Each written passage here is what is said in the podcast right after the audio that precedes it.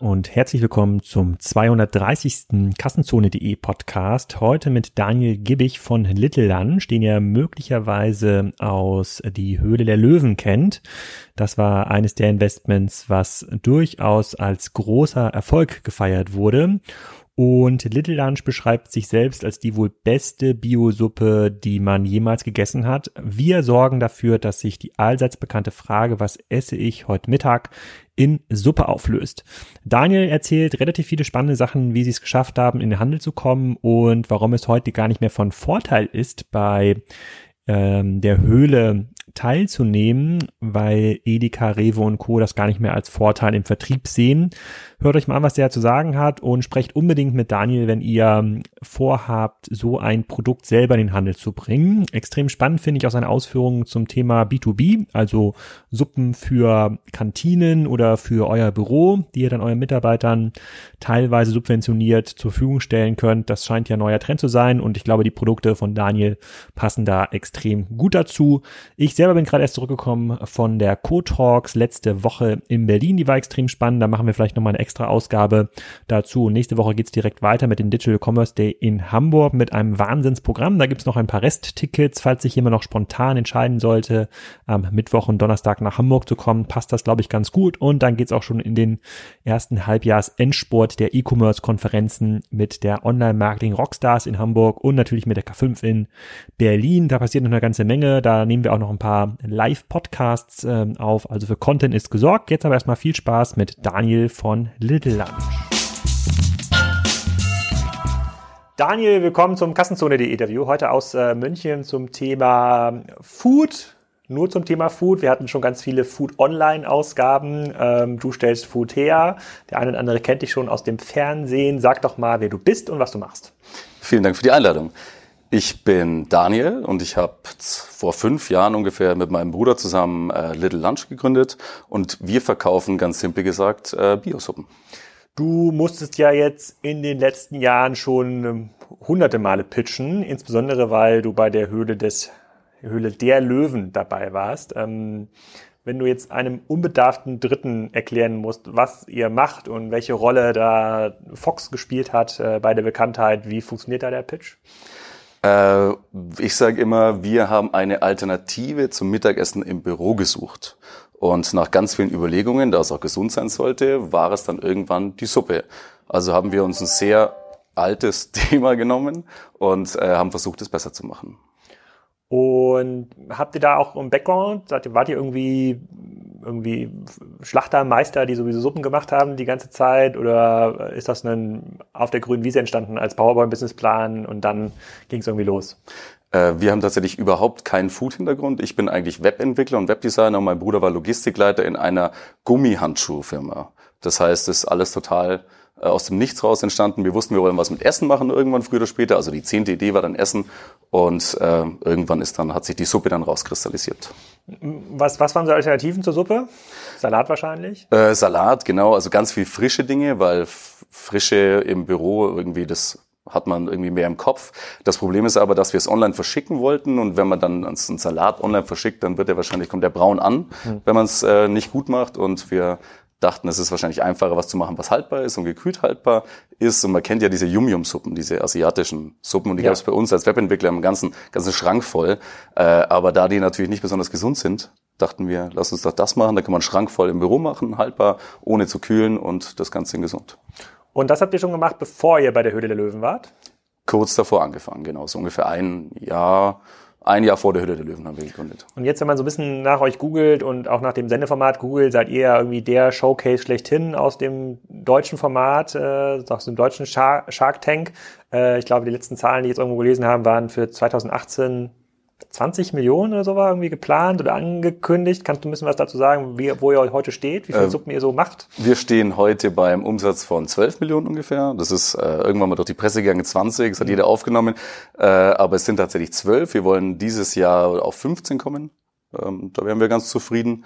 Ähm, aber die Presse nimmt sowas ja ganz gerne auf und wir haben es anscheinend nie verbessert. Also es sind tatsächlich 12 wir sind das erfolgreichste Investment in Hülle der Löwen. Ich bin mir sicher, dass es ein paar Firmen gibt, die kein Investment bekommen haben, trotzdem erfolgreicher sind. Es gibt diese, diese zwei ganz schlauen Mathe-Jungs zum Beispiel. Ich glaube, mhm. die haben für sehr, sehr viel Geld eingesammelt oder verkauft, was auch immer. Aber das äh, bekannteste oder erfolgreichste Investment zumindest. Okay, dann kannst du ein bisschen was dazu erzählen, wie ihr Suppen herstellt, wie ihr das sourced und wo ihr das verkauft? Ähm, Suppen herstellen tun wir nicht selber, dafür wäre es viel, viel zu groß. Wir haben mittlerweile zwei Hersteller, einen in Niederbayern und einen in Italien. Das sind zwei unterschiedliche Firmen. Äh, wir hatten ganz lange nur einen, aber auch so aus Investorensicht zur Sicherheit ist natürlich ganz gut, zwei zu haben.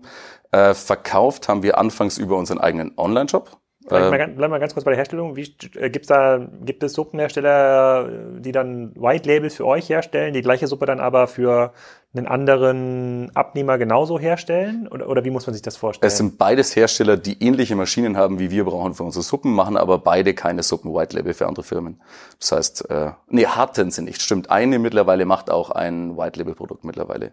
Aber das kann man sich so vorstellen, das wird ja Gemüse in einem ganz großen Topf gekocht, mit Wasser zusammen, dann wird es äh, heiß abgefüllt, kommt in Konvektomaten oder in Sterilisationsautomaten und dann ist die Suppe fertig. Ah, okay. Und dafür braucht man so eine Riesenmaschine, die man dann bei solchen Herstellern findet. Genau, also wenn man mal durch die äh, Anlage durchläuft, die, da braucht man schon mal so eine halbe Stunde von vorne bis hinten. Also die sind sehr, sehr, sehr groß. Die können 50.000 Suppen in der Stunde produzieren. Das heißt, dementsprechend groß müssen die Anlagen auch sein. Das heißt, wie viele Leute entwickeln bei euch neue Suppen? Äh, unsere Produktentwicklung besteht aus einer Person eigentlich. Also wir entwickeln die gemeinschaftlich ja. natürlich. Äh, zwei Herdplatten.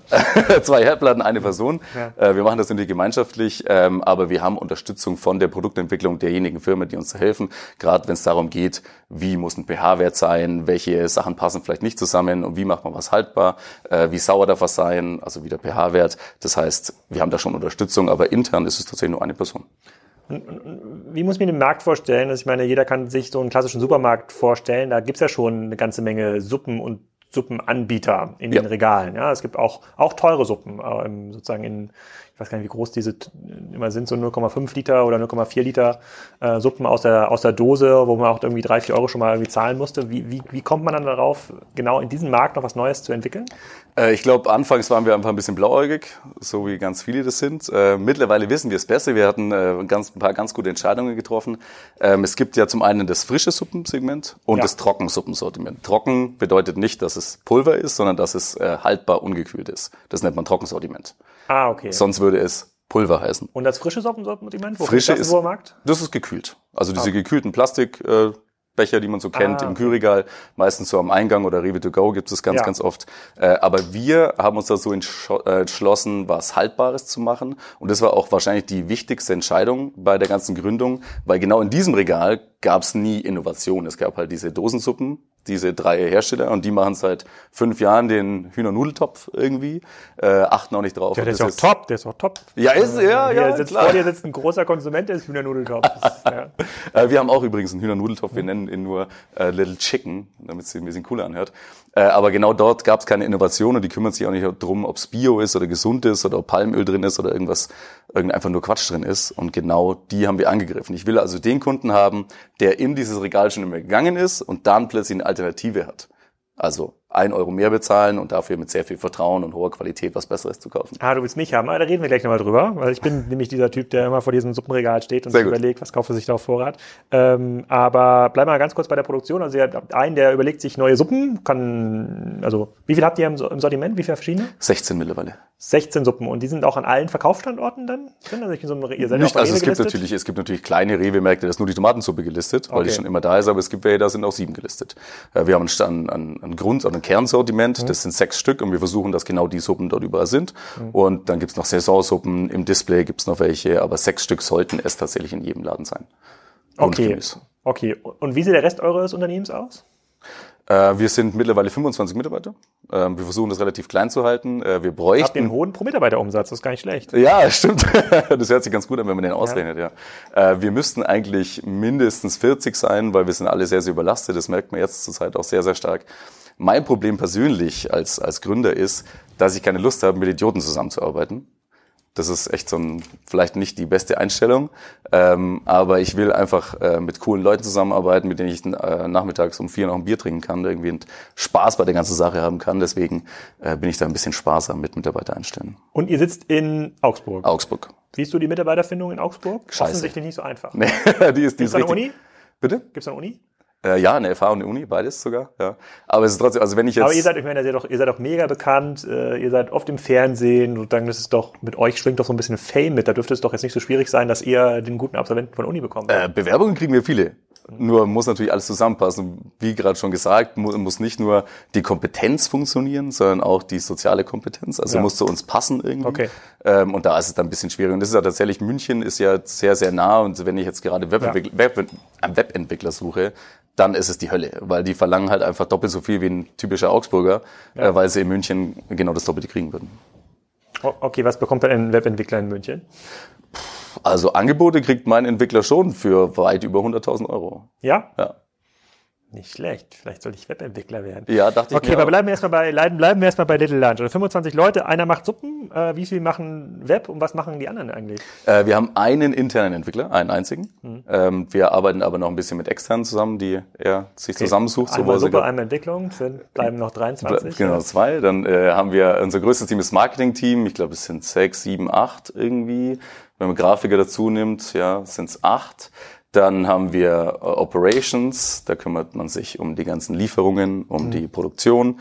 Das sind zwei Leute, Kundendienst, zwei Leute, Assistenz, zwei Leute. Äh, wen habe ich denn vergessen? Äh, natürlich Vertrieb. Vertrieb sind vier, glaube ich, ja.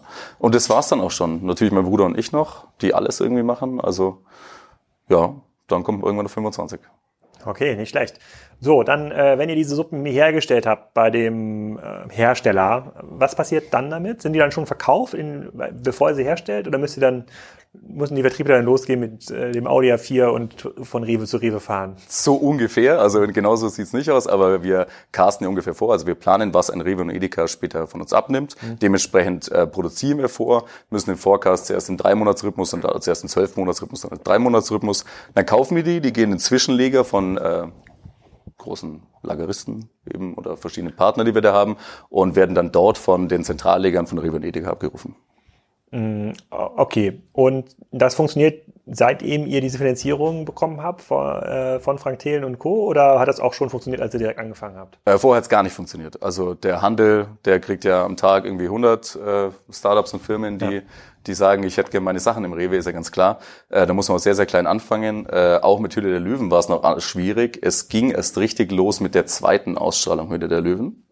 Weil wir da so einen kleinen Trick äh, gemacht haben mit Rewe damals zusammen. Wir haben äh, Rewe gefragt, ob sie mit uns zusammen ins Fernsehen wollen. Und wir drehen dann in dem Rewe-Markt, wie cool Rewe ist und wie cool wir sind und wie cool wir zusammenpassen und das alles. Ähm, und dafür durften sie eben bei Höhle der Löwen mit ins Fernsehen. Und dafür hat er uns 100 Rewe-Märkte gegeben. Das haben wir aber damals gar nicht so genau verstanden, dass er uns nur 100 gibt und haben dann tatsächlich im Fernsehen behauptet, wir sind jetzt bei Rewe. Ah, Das war sehr gefährlich. wie viele Rewe-Märkte gibt es?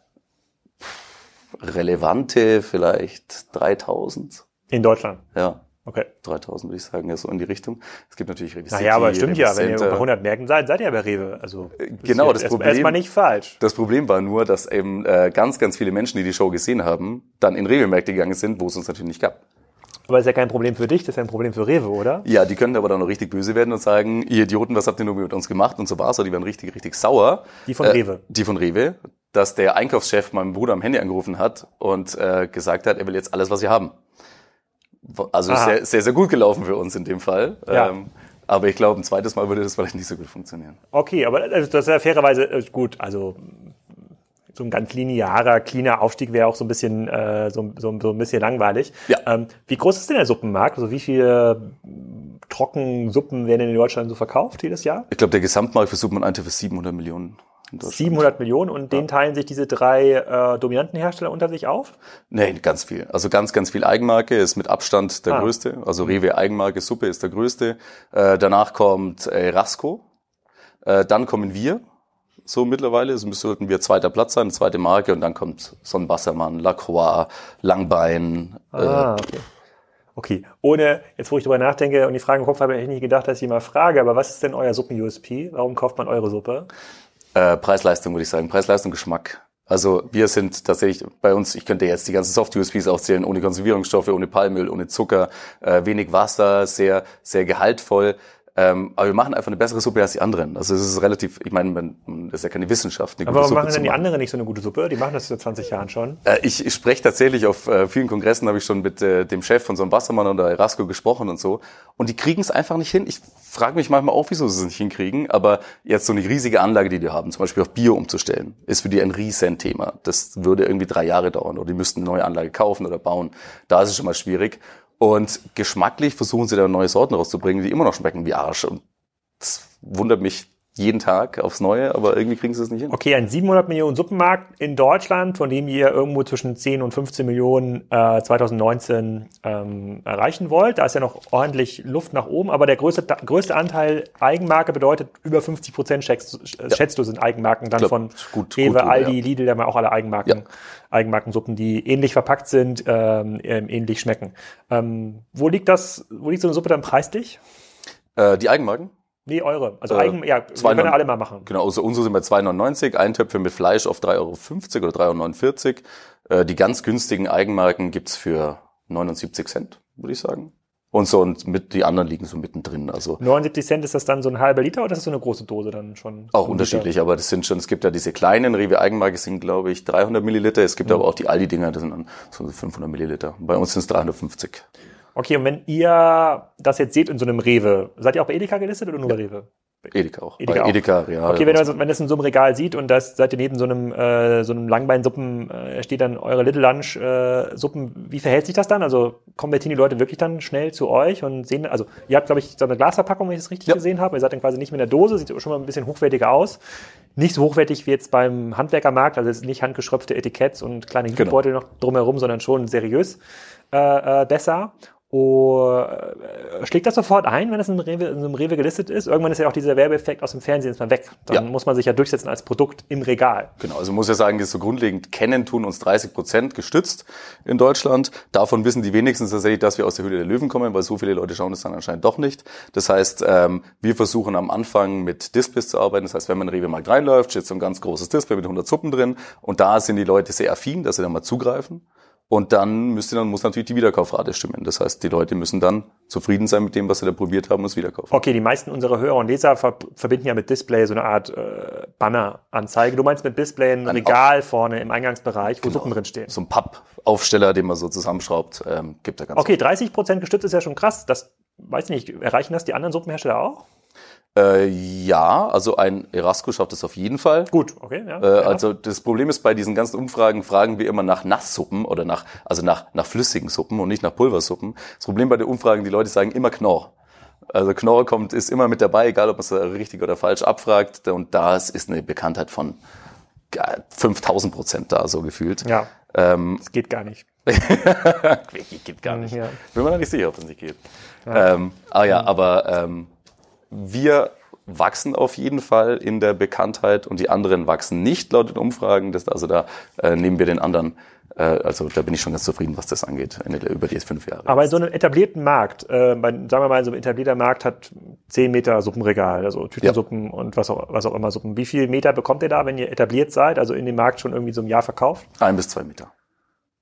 Okay, damit, damit seid ihr aber schon einer der Hauptanbieter. Ja, also die Fall. anderen dürfen jetzt auch nicht viel mehr haben, oder? Nee, also der ganz groß ist natürlich Erasco und so, so ein Bassermann, der war schon von vornherein, hat ja nicht so ein Riesending und Lacroix sowieso nicht. Und da gibt's noch ein paar so drei kleine sowas, aber wir haben natürlich auch Regale, die sind zehn Zentimeter breit. Also das mhm. ist total unterschiedlich und das ist auch die allergrößte Aufgabe. Wir haben keinen eigenen Außendienst und der Außendienst ist eigentlich dafür da, um da reinzulaufen, die anderen beiseite zu schieben und da einen ein bisschen größer aufzustellen.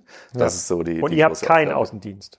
Äh, wir haben nur jetzt einen externen Außendienst. Wir hatten letztes Jahr eine Kooperation mit einer sehr großen Firma aus München auch, die das für uns gemacht hat. Da waren wir jetzt aber nicht so ganz happy im Nachhinein und haben jetzt eine Außendienstagentur, die es für uns macht. Nicht dauerhaft, sondern nur für Aktionen. Also ah, okay. Wie, wie, was geht der? der? Der hat auch noch irgendwie einen Schokoriegel dabei und, äh, und vier äh, vier Cornflakes. Äh, das, ist die, das ist die große Gefahr. Ja, da muss ah, okay. man nämlich genau den finden. Der, es gibt ja diese ganz, ganz großen, die eben, keine Ahnung, alle Nestle-Produkte mitnehmen und der macht dann hier den Bauchladen auf. Das ist natürlich Quatsch, weil der kann sich nicht um dich kümmern. Deswegen haben wir uns für so einen mittelgroßen entschieden aus Stuttgart und der kümmert sich auch intensiv um uns. Wie viele Außendienstmitarbeiter hat denn Erasco Suppen, schätzt du so? 60, 80. Die nichts anderes machen, als zu den Märkten zu fahren in Deutschland genau. und da neue Suppen vorzustellen. Genau. Die teilen sogar oft auf. Es gibt, äh, die haben einen eigenen, wo dann die großen Märkte bedient werden und für kleine Märkte haben sie eine extra Agentur und das teilt man sich so. Aha. Und wenn es aber so gut bei euch läuft, warum baut ihr denn keinen eigenen Außendienst aus? Weil das sind ja Leute, mit denen musst du nicht abends ein Bier trinken, die sind ja unterwegs. Richtig, ja. Wir haben das ganz am Anfang mal äh, versucht mit drei Leuten, aber das wird sich nie lohnen. Also es ist sehr, sehr teuer für uns. Das lohnt sich für so einen Außendienstler erst, wenn er mit für drei Marken rausgeht, weil dann fährt er einmal mit dem Auto zum Markt und kann sich diesen Preis unter drei aufteilen sozusagen. Bei uns wäre es immer nur die eine Marke und dann müssten wir, also dieser, diese Men dieser Mensch an sich müsste die Drehzahl verdreifachen von so einem Produkt, dass es überhaupt sich lohnen könnte. Und das können wir uns nicht leisten. Mhm. Und wie muss man sich das vorstellen, wenn solche, solche Suppen gekauft werden? Ich hätte jetzt gedacht, bei Rewe und Edeka sitzen so Zentraleinkäufer. Die muss man einmal überzeugen, dann gibt's das, keine Ahnung, das so eine Art Prospekt äh, intern, ja, bei dem man jede Woche die neuen Top-Produkte, die der Markt listen sollte und kaufen sollte, vor, vorgestellt werden. Dann, ist, dann hat sich irgendwie, man muss in dieses Prospekt kommen. Wenn ich jetzt eben richtig verstehe, muss ich wirklich jeden äh, Kaufmann selber überzeugen, damit er meine Suppe ins Regal nimmt. Ist das so? Ja, äh, exakt. Und das ist ja das Traurige an der Sache. Man fängt ja an, über Regionen zu gehen. Edeka hat jetzt irgendwie sieben Regionen und ja. versucht, die einzelnen Regionen für sich zu gewinnen. Und wenn es dann ganz gut läuft, kommt die Edeka-Zentrale und sagt, geil, äh, die machen da schön Umsatz, äh, wollt ihr nicht zentral gelistet sein? Und da denkst du natürlich, wenn ich jetzt zentral gelistet bin, bedeutet das, dass die allen Edeka-Märkten sagen, jetzt müsst ihr das ins Regal stellen. Absolut. Stimmt aber, Sinn. stimmt aber überhaupt nicht leider, sondern die nehmen die, die Kohle sozusagen und behaupten, dass ihr jetzt gelistet, dass wir jetzt gelistet sind und die kommunizieren das auch in irgendeinem Fax an alle Märkte. Aber die Märkte, also jeder einzelne Makler, der ist einfach zu wichtig, sich selbst, um zu tun, was die Edeka Zentrale sagt und will immer noch selbst entscheiden, wo er auch irgendwie recht hat. Das heißt, man ist theoretisch in null Märkten, nachdem man eine Zentrallistung hat. Aber man zahlt irgendeine Zentrallistungsgebühr? Ja.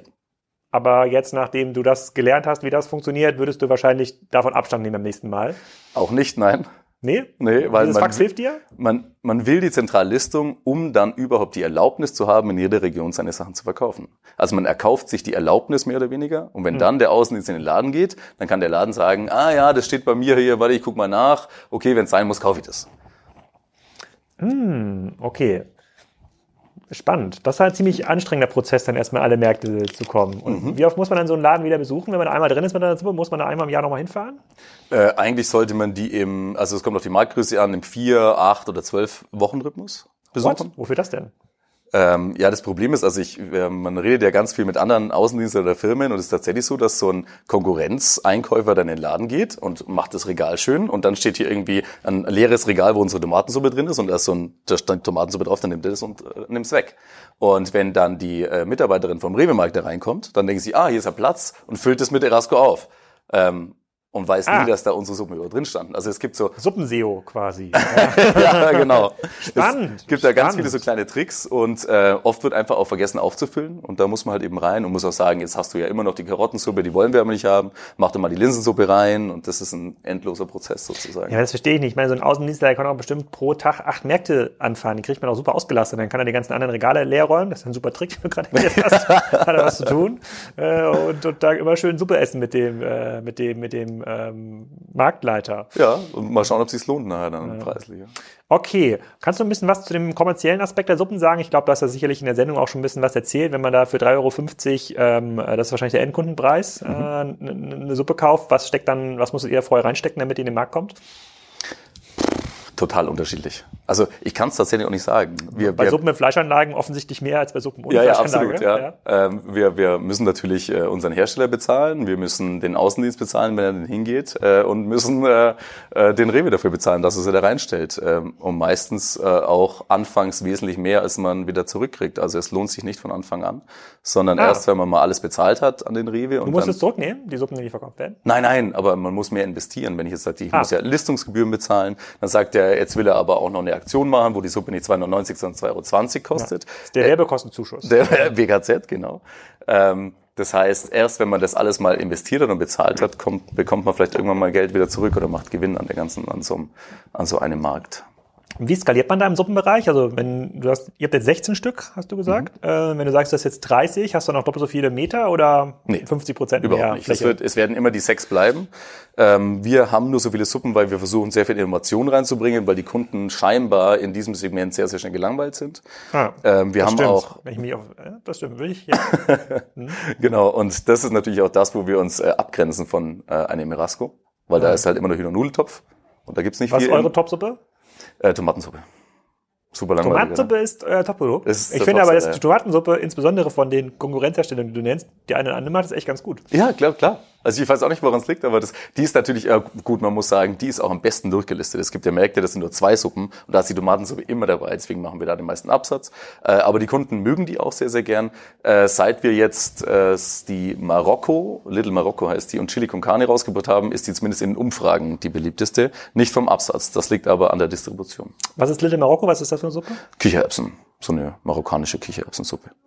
Was hält mich denn jetzt davon ab, äh, morgen zu dem Hersteller zu gehen, bei dem ihr eure Suppen produzieren lässt und sagen, ich mache jetzt hier Big Lunch? Ja. ja. Ich, ich kenne hier, wie auch immer, ich kenne hier 500 Märkte. Ja, die kann ich äh, relativ einfach anschreiben und mich dort, äh, äh, mich dort listen lassen. Gibt es irgendeinen strategischen Login-Effekt, der entweder den Hersteller davon abhält oder bei dem du sagst, das macht wahrscheinlich jetzt für den nächsten XYZ-Lunch-Hersteller gar keinen Sinn?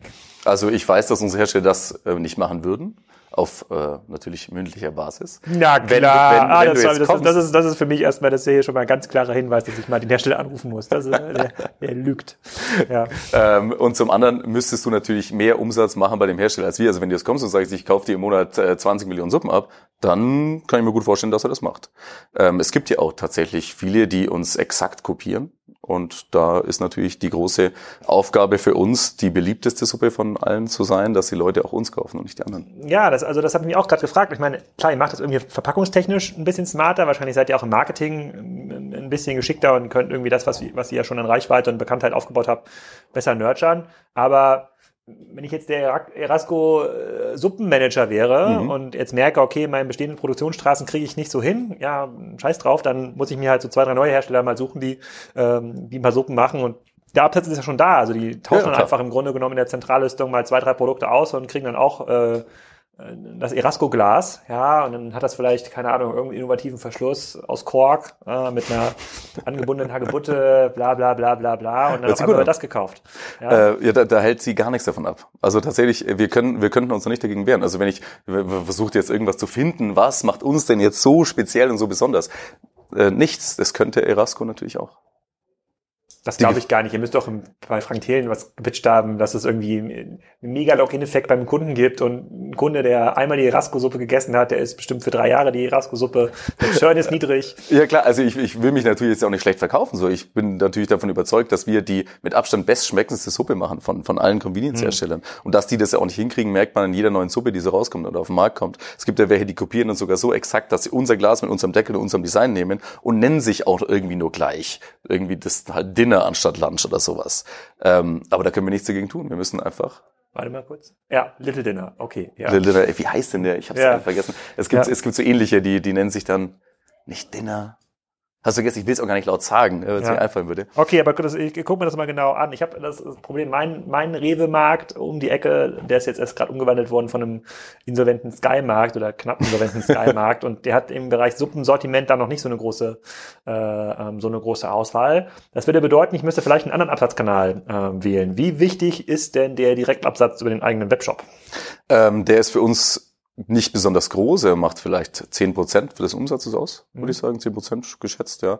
Ähm, der ist aber sehr, sehr gut, weil wir da sehr, sehr viel testen können. Das Problem in unserer Größe ist, dass wir Mindestabnahmemengen haben, die sehr, sehr hoch sind. Und die muss man ja, also wenn ich jetzt sage, ich will eine neue Suppe testen, äh, muss aber mindestens 40.000 Stück davon kaufen. Wenn jetzt ich 40.000 Stück kaufe und geht dann zum Mindestabnahme wegen, weil der Hersteller, bei dem ihr Suppe einkauft, das anders nicht produzieren könnte? Ja, genau. Also okay. es wird mehr im Rohr hängen bleiben, als dass dann tatsächlich ins Glas kommt. Und der Online-Shop ist dann... Das ist ein schöner Ausdruck, den muss ich mir merken. Da bleibt doch mehr Suppe im Rohr hängen, als man verkauft. Ja, ja ähm, da ist der Online-Shop natürlich super, um das zu testen und zumindest Abnahmemengen auch zu erreichen. Weil wenn jetzt der Rewe sagt, ja, aber habt ihr was Neues? Ja, wir würden was Neues für dich machen. Hm, produzier sie mal, ich überleg's mir dann. Der wird sich ja nie darauf committen, dass er die tatsächlich kauft, diese neue Sorte. Mhm. Und so können wir einfach ganz, ganz viel testen und können direkt das Kundenfeedback einholen und das ist mir persönlich sehr, sehr wichtig. Was funktioniert besser? So klassisch generische Suppen wie Tomatensuppe, Kichererbsensuppe, Hühnersuppe oder irgendwie sowas wie äh, irgendwie Sommersuppe Spezial oder die, keine Ahnung, die Bachelorsuppe, also irgendwo was, das mit irgendeinem gerade aktiven, äh, mit einem aktuellen Event ja. mischt. Ja, oder die Oktoberfestsuppe, was auch immer. Äh, wir machen äh, Sommersuppen und Wintersuppen zum Beispiel, die funktionieren tatsächlich sehr, sehr gut auf kurze Zeit, aber auf lange Sicht setzen sich tatsächlich Klassiker durch. Gulaschsuppe, Tomatensuppe, Kürbissuppe. Die wollen die Kunden einfach immer, immer wieder haben, weil es ist auch so gelernt. Und ich glaube, das war auch sehr wichtig, dass wir damals nicht gesagt haben, wir machen jetzt ultra fancy Suppen und denken uns, äh, Stefanie, Stefanie äh, Tomate aus oder irgendwas und machen eine Rosasuppe, sondern äh, was unseren Erfolg ausmacht, dass wir einfach eine Gulaschsuppe machen. Hm, okay. Und der Online-Shop, der jetzt eure 10% des Umsatzes macht, wird ihr auch nochmal besonders mit eigenen Marketing-Ressourcen bedient? Also macht ihr nochmal irgendwie SEA oder E-Mail-Marketing-Kampagnen? Schickt ihr wirklich so an, gibt es da echt richtige Vielbesteller, die jeden Monat das, ja. äh, so ein Paket nachbestellen? Ja, das auf jeden Fall. Es gibt sehr, sehr harte Kunden, die bestellen tatsächlich wöchentlich. Wir haben viele Firmenkunden, die das bestellen. Nicht viele, äh, einigermaßen viele. Wir wollen deswegen den Bereich ein bisschen ausbauen. Ähm, was wir machen ist, äh, unser Newsletter konvertiert extrem gut. Wir haben da irgendwie 180.000 Menschen im Newsletter und der macht auch richtig ordentlich Umsatz. Den versuchen wir auch etwas sparsam einzusetzen und nicht äh, alle zwei Wochen rauszuhauen. Ähm, SEA an sich ist in unserem Bereich sehr schwierig, weil Suppe ist dann doch irgendwie nicht so ein cooles Instagram-Produkt oder so ein cooles Online-Produkt, dass die Leute das unbedingt online kaufen müssen. Zum, und zum anderen konkurriert der Handel natürlich mit dem Online-Shop. Das heißt, die Leute können es eigentlich jedes Mal beim Einkaufen einfach mitnehmen. Ähm, trotz allem verkaufen wir auch über Facebook-Ads und Google-Ads und äh, Gibt es auch so fancy, so fancy Abverkaufskonzepte? Ich war gestern zum Beispiel, habe ich einen Podcast aufgenommen, dass die Podcasthörer, die diesen Podcast hören, haben den vielleicht auch schon gehört, mit einem Craft Beer Influencer und Händler, äh, also zwei Leuten. Und der Händler hat auch so eine Members Club. Und okay. der sozusagen, da gibt's dann, äh, ich weiß gar nicht, was es kostet, ich glaube 99 Euro äh, für drei Monate und dann bekommt man dann sechs oder zwölf Craft Beers im Monat. Also schon eine ganze Menge Craft Beer, die es aber sonst gar nicht gibt. Also es ist nicht so, nicht so wie bei anderen mhm. Clubs, dass man quasi die Restaurante ist oder die kurz vorm Ablaufdatum stehenden Biere dann bekommt, sondern nur so super exklusive Sachen. Gibt das so einen, so einen Suppenbereich irgendwie her, wo man sagen möchte, okay, es gibt hier eine ganz, äh, ich habe hier zum Beispiel im Members Club gibt's halt die Gulaschsuppe mit äh, Wagyu Beef. Ja, ja. Die gibt's aber nur da und da gibt's vielleicht auch noch einen anderen Hersteller, die wird vielleicht sogar manuell herbestellt. Hier machen wir die fünf, für die 500 Members, Members Club Leute.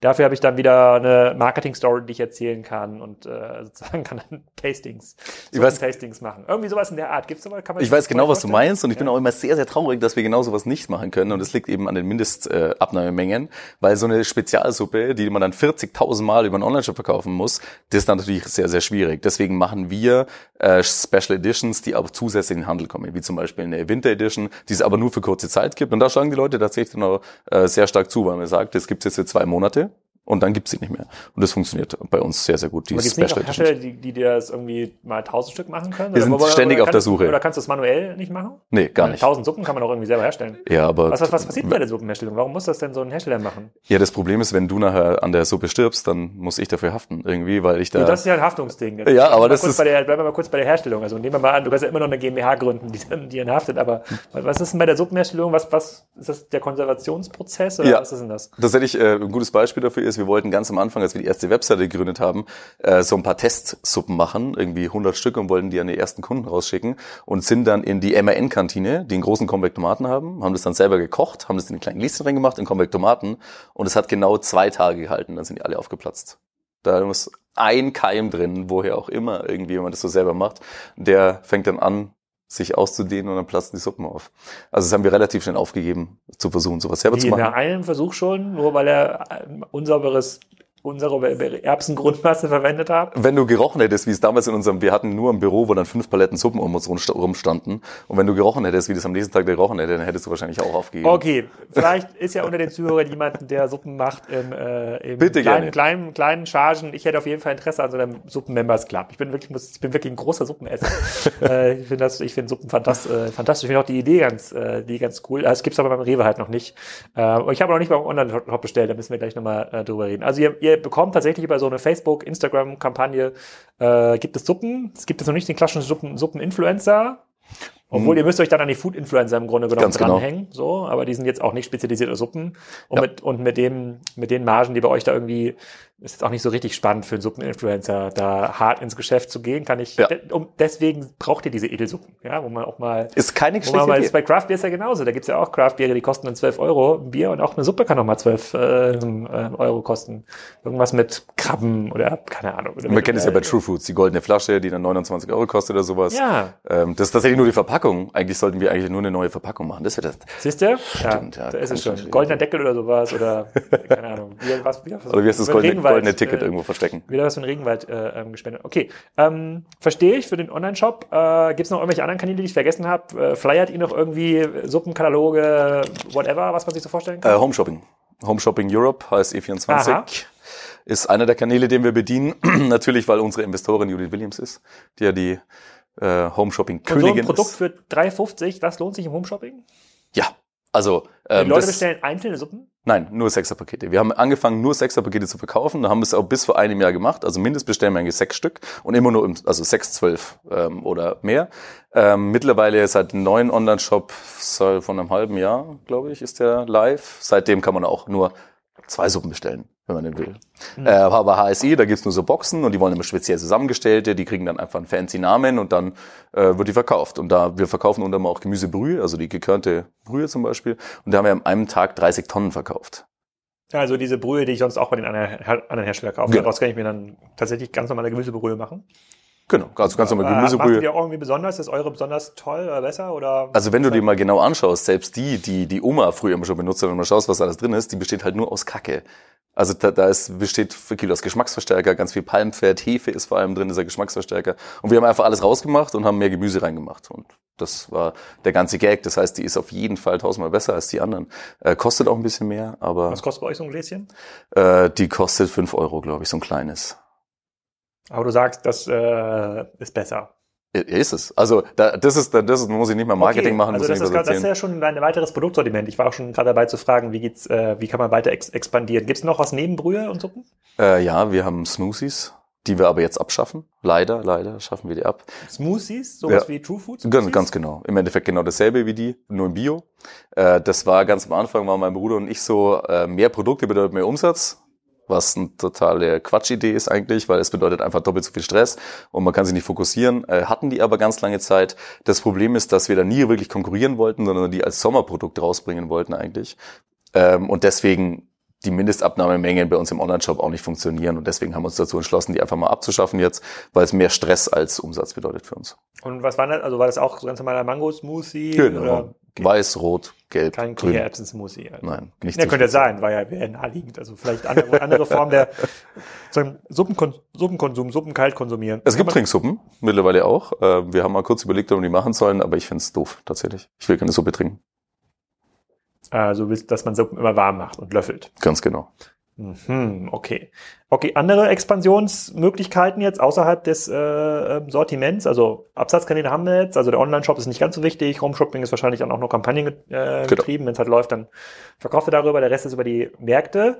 Dann würde ich mir jetzt vorstellen, wenn ich mir jetzt überlege, wenn jetzt euch in der in der äh, Little Lunch Strategiesitzung 2025 zusammensitzt, worüber denkt irgendwie nach, da ist wahrscheinlich dann die Flächenexpansion zentraler ja. Fokus und nachrangig dann, welche weiteren Suppen äh, kann man irgendwie entwickeln. Genau, ich glaube, die allergrößte Aufgabe ist es, unser Kernsortiment in voller Größe und Tiefe in den Rewe zu bringen. Und das dauert noch mindestens ein bis zwei Jahre. Ähm, damit kann man noch sehr, sehr viel erreichen. Natürlich auch ähm, immer mehr Eraskons und Wassermann aus dem Regal zu schmeißen uns rein. Aber tatsächlich ist dann als nächstes die Expansion in ein weiteres Land da. Da wollen wir uns aber auch so ein bisschen äh, langsam vorantasten auch wieder das Fokusthema, äh, weil wenn ich meine 25 Mann irgendwie zur Hälfte in nach äh, Amsterdam schicke, dann können die nicht mehr 100 Prozent hier alles machen und da haben wir noch genug zu tun. Äh, wir wollen aber tatsächlich in den nächsten Jahren noch vielleicht nach Holland oder äh, nach Skandinavien gehen. Hm, das sind auch wieder andere Märkte. Und gibt es auch eine Chance, ähm, in, in den Lidl zu kommen und Aldi? Äh, haben wir schon gemacht, machen wir auch. Es gibt ja Discounter und Markendiscounter. Es gibt ja Markendiscounter wie Netto zum Beispiel, oder die sind ja meistens Tochterfirmen von Rewe und Edeka, oder die Harddiscounter Aldi. Die Harddiscounter machen wir nicht mehr. Wir haben das einmal gemacht und es ist uns stark auf die Füße gefallen. Das fand der Rewe nämlich überhaupt nicht cool, weil äh, man darf ja keine Preisaussprachen treffen und die haben es dann verscherbelt für 1,29 oder so glaube ich, weil die schieben Also das einfach. unter EK quasi noch. Das war dann irgendwie IAEK so plus minus. Wir haben denen einen super Preis gemacht und so. Ähm, haben das einfach durchgejubelt und das, da hat dann der Rewe angerufen und hat gesagt, er hat den Glauben an die Menschheit verloren. Äh, solche Sprüche bringen die dann ganz Wenn gern. der Rewe anruft, wer ruft denn da an? Ruft da einen so Der Einkaufschef. Markt, der, Ein, der Einkaufschef? Einkaufschef für unsere Kategorie. Der Einkauf, aber ich dachte, ihr müsst immer an die einzelnen Märkte immer rangehen. Oder ist das ist denn der, der Genau, der, genau der. Der im Endeffekt sagt, er kann ja alles entscheiden und alles machen und kann uns so auf die Finger hauen. Die Ist das denn? Also wenn er sagt, er nimmt euch aus der Zentrallistung raus, können dann die lokalen Märkte das nicht mehr sourcen? äh, ja, das gibt, da müssten wir wieder auf Streckenlieferung umschalten. Das ist sehr, sehr, sehr teuer. Können wir uns auch nicht leisten. Äh, auf Strecke jede einzelne Suppe bei DL zum einzelnen Markt zu schicken, wird sich auch nicht mehr lohnen. Das heißt, aber wenn, das ihr, ist schon aber wenn, ihr bei, wenn ihr bei Edeka äh, verkauft, das ist okay für den Rewe-Einkaufschef? Ich glaube, damit haben sie sich irgendwann arrangiert, dass es Rewe und Edeka gibt und dass die Leute bei beiden verkaufen. Okay, und noch andere Absatzformate spannend in, in Deutschland? Also verkauft ihr auch direkt bei Amazon zum Beispiel oder bei einem All You Need Fresh ähm, oder bei einem Metro? Äh, wir verkaufen natürlich bei Rewe Online und bei Edeka Online, äh, wenn man das so, oder heißt Bringmeister, glaube Ja. ich.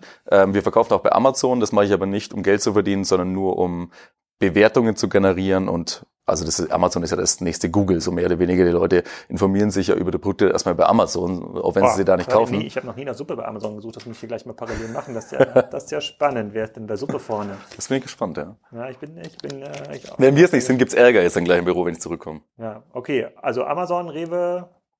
äh, Ähm, äh, Drogerie. Mega geiler Kanal, Drogerie, Rossmann und DM. Ja. Also da, die machen genauso gute Umsätze wie der tatsächlich normale Lebensmitteleinzelhandel.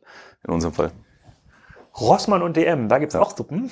Ja, also Rossmann machen wir schon lange und Rossmann ist ein Traumkunde. Die sind, mit dem macht es einfach richtig Spaß, zusammenzuarbeiten, so im Vergleich zu den, den Klassikern. DM hat sich immer gewehrt, uns zu nehmen Das äh, bisher. freut mich, dass Rossmann ja mal positiv besprochen wird im Podcast. Ja. Ich komme ja sonst immer nicht so gut dabei weg, vollkommen zu Unrecht, äh, wie ich finde. Rossmann ist ein ganz tolles Unternehmen. Hier nochmal Grüße an die Rossmann-Familie. Ja, also ich, äh, wir- Suppen wir laufen da also happy. gut. Wo stehen die da? Neben den Chips oder wo stehen da Suppen? Äh, die haben ja immer so ein Lebensmittelregal. Das ist ja meistens nur eins äh, zwischen Windeln und oder vielleicht auch bei Babybrei irgendwie so. Da ist ja auch so, wenn es in die Richtung geht, das wechselt so von Windeln zu Babybrei zu normalen Lebensmitteln. Nüsse haben die ganz viel und da Ah, steht das okay. eben so. Und dann, was ist mit dem B2B-Absatzkanal? Firmen, äh, Kühlschränke, sozusagen die moderne Snackbox, dann die Suppenbox? Was dann? Ja, will ich immer machen.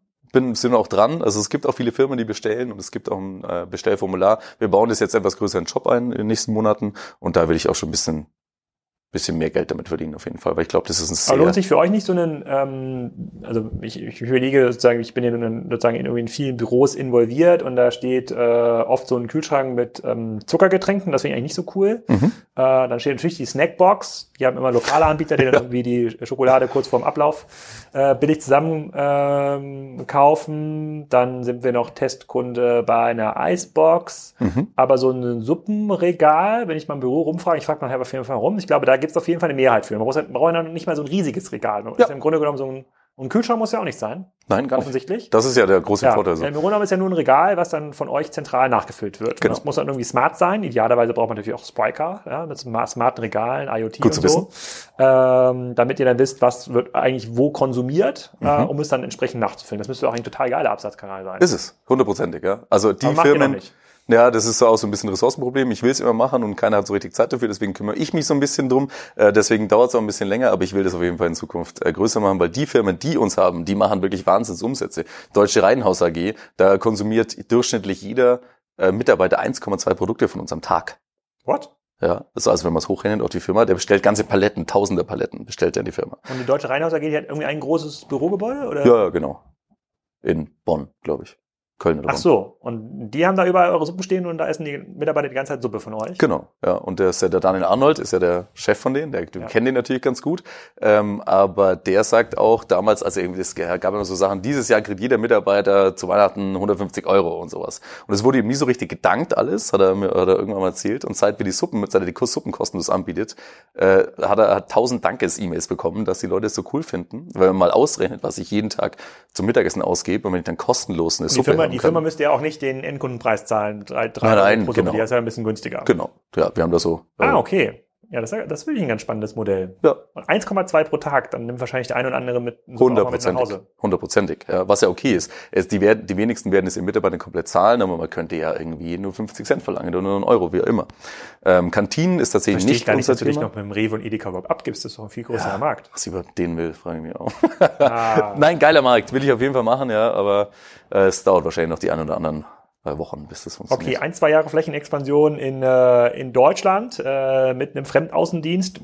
Mein Best Guess wäre, das ist wahrscheinlich so das Erste, was irgendwie kippen wird. Dann werdet ihr doch irgendwann anfangen mit einem eigenen Außendienst. Ich hoffe nicht. Wa- Wahrscheinlich müsst ihr dann halt für zwei, drei Marken das irgendwie mitmachen. Aber Ja. irgendwann wirst du halt unzufrieden sein. Die Qualität, die du deinen, deinen Suppen, äh, den Qualitätsanspruch, den du bei den Suppen an deinen Tag legst, äh, den wirst du wahrscheinlich auch im Vertrieb haben. Und dann irgendwann wirst du es äh, vertikalisieren müssen. Da wirst du nicht Ja. drum rumkommen. Äh, aber, aber ich glaube, der Außendienst, der sich um Firmen kümmert, hat einen höheren Hebel als der Außendienst, der an den Edeka oder Rewe ähm, hat. Wo der Richtig, Login ja. einfach höher ist. Jemand, sozusagen, das ist nicht so einfach ähm, abzuwerben als, ähm, als Kunde. Da kommt halt niemand von Erasco, der Hoffentlich machen sie es nicht. Ich hoffe, die, die hören noch nicht zu. äh, äh, leer räumen. Okay, dann macht ihr im Grunde genommen bei der Sortimentsauswahl, fokussiert ihr euch wieder ein Stückchen, also weniger Smoothies und dann ähm, nicht noch irgendwie Little Lunch Nüsse Ja. äh, wahrscheinlich, sondern einfach Fokus auf das, ähm, auf, auf, euer, auf euer Regal. Ähm, sonst irgendwas super Spannendes 2019, was wir von Little Lunch, außer natürlich ein Update bei der Höhle der Löwen, äh, erfahren könnten? Ähm, ich glaube tatsächlich nicht. Ich hoffe, dass es uns äh, in den nächsten Monaten wirklich tatsächlich in jedem Markt geben wird, egal wie klein der ist. Ähm, wir haben uns gegen frische Suppen entschieden, das heißt, es wird nicht passieren. Ähm, es werden auf jeden Fall super spannende Sorten kommen. Das ist immer das Schönste für unsere Kunden. Ähm, und die kommen auch schon bald. Es kommen jetzt dann äh, Sommersuppen und dann wieder Wintersuppen. Es werden sechs neue Sorten. Hm, Sehr cool. Dann würde mich natürlich immer interessieren und sicherlich auch einer deiner Hörer dieses über dieses Investment, über das er natürlich auch relativ viel PR bekommt. Das, ich weiß nicht, wer da drin war, Frank und Judith oder Ja. noch ein Dritter? Die beiden. So, wie, wie stark hebelt das über diese erste PR-Welle hinaus? Ähm, Also ist das wirklich etwas, wovon du jetzt in den letzten zwei, drei Jahren stark profitiert hast? Weil wann war das Investment? In welchem Jahr war das? Vor vier Jahren. Vor vier Jahren schon. Ja. Okay. Also Ähm, das Geld ist natürlich schon längst weg. Mm, Ich glaube, ja. das war gefühlt nach einer Stunde weg Ja. irgendwie. Der Hebel, den man von Höhle der Löwen kriegt, der macht einen Umsatz aus von 50.000 Euro, würde ich sagen. Da macht man 50.000 Euro Umsatz während dem Tag Im der Ausstellung. Dann. Genau, und so danach. Ähm, aber es macht dich jetzt nicht erfolgreich. Also wenn ich jetzt sagen würde, ich habe ein neues Produkt und will das dann zu der Löwen und wenn ich da reingehe, dann bin ich danach erfolgreich. Das hat noch lange nichts damit zu tun. Man muss schon auch das als Werkzeug benutzen, so wie wir es gemacht haben, um damit in Rewe reinzukommen. Ja. Ähm, mittlerweile ist es sogar fast nachteilig, äh, fieserweise, wenn ich das so sagen kann, ist das so ein Rewe- und Edeka-Einkäufer, der, oder was der Edeka-Einkäufer gesagt hat, wenn ich noch einmal Höhe der Löwen höre, dann springe ich aus dem Fenster. Das will der einfach nicht mehr, weil es irgendwie ein- einfach äh, zu viel geworden ist von diesen ganzen Food-Themen, die auch da, da rein wollen. Ist das mittlerweile, ich, ich gucke das gar nicht, ist das mittlerweile jedes Mal Food dabei? Ich weiß, ich guck's auch nicht mehr. Ah, ähm, okay. aber ich kenne natürlich, also wenn Frank Thelen in ein Food-Startup investiert, dann komme ich auf jeden Fall in Kontakt damit, Okay. äh, weil wir uns natürlich da gegenseitig Das heißt unterstützen. quasi, der, der Effekt ist eigentlich, äh, ihr habt es smart genutzt, aber ist jetzt äh, nicht beliebig skalierbar Nee. und jetzt habt ihr ein ganz normales Investorenverhältnis und trefft euch vielleicht regelmäßig und macht irgendwie Updates. Genau, ja. Also wir treffen uns nicht, auch nicht relativ häufig, ähm, eher selten. Ich treffe Frank Thelen irgendwie vielleicht zweimal im Jahr. Äh, wir telefonieren und machen Updates gegenseitig. Aber wenn es ganz gut läuft, dann muss man auch nicht viel reden. Und es, lässt uns auch sehr viel Freiheiten, worüber ich sehr, sehr froh bin. Ja, es gibt ja zurzeit andere der Höhle des Löwen Investments, um die sich Frank Thelen intensiver kümmern muss. Kann sein. Unfreiwillig. Un unfreiwillig. Ja. Ich sag nur, it's it. Ja. Ähm, und ähm, dann bleibt aber noch eine weitere Frage offen, aus der, auch aus der Investitions, äh, Investitionsperspektive. Ähm, treibt euch auch so ein, so ein, so ein Exit-Szenario, weil das, was ihr ja macht, ich überlege gerade, wer würde denn sowas kaufen? Ähm, ist das nicht etwas, bei dem, ob das jetzt ein Erasco ist oder andere Hersteller sagen, wir kriegen halt diese Innovation oder diesen Grad an Produktliebe, ähm, das bekommen wir nicht schnell genug etabliert. Wir müssten wahrscheinlich mehr zahlen, um das selber zu machen, ähm, als wenn wir einfach äh, so ein Business wie, euer kaufen. Ist das für euch irgendwie spannend oder sagst du mit deinem Bruder, nee, eigentlich, äh, ich könnte euch schon vorstellen, die Suppenkönige äh, äh, zu werden oder sozusagen die größten Suppenkaspers äh, ever? Äh, das ist gar nicht so relevant. Äh, das ist natürlich für uns relevant. Wir hatten nie das Ziel, ein 50 Jahre altes äh, Familienunternehmen zu gründen, sondern das, wenn man ein Startup gründet oder Investoren hat, dann will man natürlich irgendwann mal das Ding auch verkaufen oder vielleicht eine große Partnerschaft eingehen mit einem großen Unternehmen. Ähm, das soll, sollte eigentlich erst später passieren. Wir sind aber aktuell äh, ich sag mal so, jeder große, jedes große, große Lebensmittelkonzern, den du so kennst, hat uns angesprochen, dass sie uns kaufen wollen. Äh, wir sehen aber aktuell ist noch nicht die richtige Zeit dafür. Deswegen haben wir uns das gerne mal angehört. Das war auch sehr, sehr interessant. So Bewert, wenn ich hier so, ein, so einen Konzern irgendwie kaufen will, wie, wie, bei Technologieunternehmen, wie wir es jetzt mit Zweiker irgendwie sind, ist das irgendwie einfach. Ne? Da geht es irgendwie noch Umsatz oder Lizenzumsatz ja. mal, mal X. Werdet ihr auch, also bei euch, bei euch ich habe ja kein Technologieprodukt, bei euch ist ja das Suppenprodukt. Ist das ja. dann ganz normal Umsatz mal zwei ja. oder geplanter EBIT mal sieben oder sowas? Genau so ist it. es. Genau so ist es ja. Also natürlich mhm. wird, sind die bereit, ein Premium zu bezahlen, weil die ja die Marke kaufen und ja. den Platz im Regal. Und den Platz im Regal kann man sich nicht kaufen und kann dann auch nicht äh, mit Zahlen bewerten, so mehr oder weniger. Ähm, deswegen ist, kommt es schon immer oben drauf, aber grundlegend reden die tatsächlich schon von ganz normalen Multiplikatoren. Okay, dann habe ich noch eine weitere Frage, und zwar im Ausland. Ist es, sind es schon andere Hersteller, die den Suppenmarkt äh, dominieren? Also sind es immer lokale Champions? Ja, also es gibt in jedem Land, vor allem wenn man jetzt England sieht, da das kann man direkt vergessen, da gibt es irgendwie ein 20 Meter Suppenregal in allen Varianten. Äh, Holland ist für uns sehr interessant. Hey, warum? Warum ist England noch Suppen, Suppenfanatischer?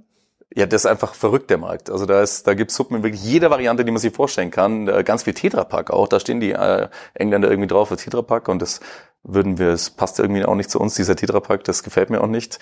Ähm, da wäre Holland wesentlich interessanter, weil da gibt's äh, unsere Suppen in der Art noch nicht. Da gibt's die frischen Suppen und auch diese Tütensuppen und auch ja. so einen typischen Erasco gibt's da so einen Klassiker. Ja. Aber Holland und die Tomatensuppe, das liegt auch jetzt, wo ich darüber nachdenke, liegt das auf der Hand.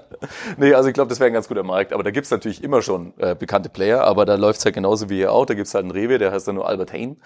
Äh, und wenn man den davon überzeugt und mal in den Laden kommt, dann muss man versuchen, da einen schönen Display äh, einen Eingang zu stellen, muss in den Handzettel von dem, dass jeder äh, Holländer es auch sieht.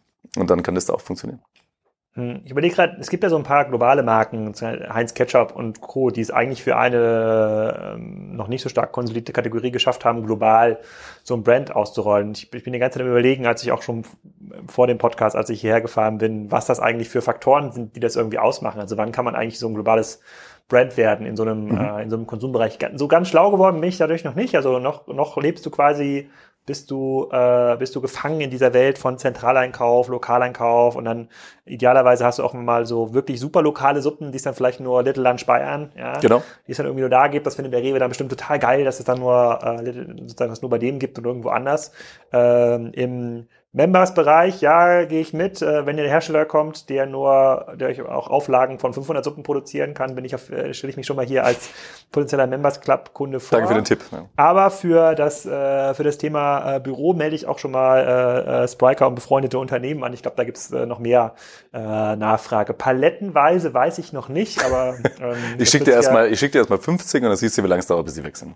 Genau, das müssen wir erstmal ausprobieren. Da stellen wir so eine kleine Dose daneben für 50 Cent und dann gucken wir mal, was am Ende der, irgendwie der Hebel ist und wie viele Dankes-E-Mails ich bekomme. Sehr gut.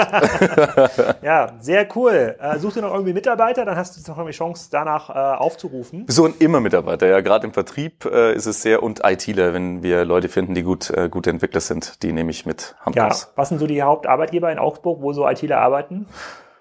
In Augsburg sind es gar nicht so viele. Da gibt es natürlich ganz viele Werbeagenturen, komischerweise gibt es da ganz viele, mhm. die da viel machen. Äh, Exposed zum Beispiel, hattest du ja auch im Podcast. Äh, ist ja kein, ist ja eine Agentur Exposure. auch. Expose 360 war. Ja, genau, Expose genau. 360, ja. Genau.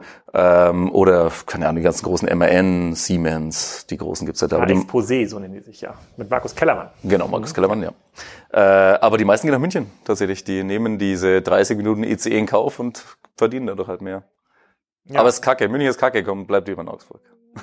Ja, das, äh, das, nein, natürlich ist München vollkommen in Ordnung, aber Augsburg ist schon äh, extrem attraktiv. Dann erstmal vielen Dank für deine Zeit und die vielen offenen Antworten. Extrem spannend. Äh, jeder, der äh, neue Lebensmittel auflegen sollte und auf die Listung in Märkten ähm, angewiesen ist, der sollte, glaube ich, vorher mal mit dir sprechen. Sehr gerne. Ich glaube, die Lernkurve, die du gemacht hast, ist extrem wertvoll. Also insbesondere die Dinge, die man eben nicht mehr machen sollte. Ja. Und äh, worauf man sich eben nicht verlassen sollte. Ich gucke mir jetzt gleich zusammen mit dir mal dein Online-Suppensortiment an und bespreche mal, was wir ins Büro äh, bekommen. Vielen Dank. Danke dir. Ich hoffe, diese Ausgabe hat euch gefallen und ihr kauft sofort eine Suppe von Little Lunch im nächsten Supermarkt. In den nächsten Folgen könnt ihr hören Florian Heinemann in seiner zehnten Ausgabe mit Co-Star Manuel Hinz von CrossEngage. Wir reden mal wieder über das Thema Marketing und Online-Attributionsmodelle.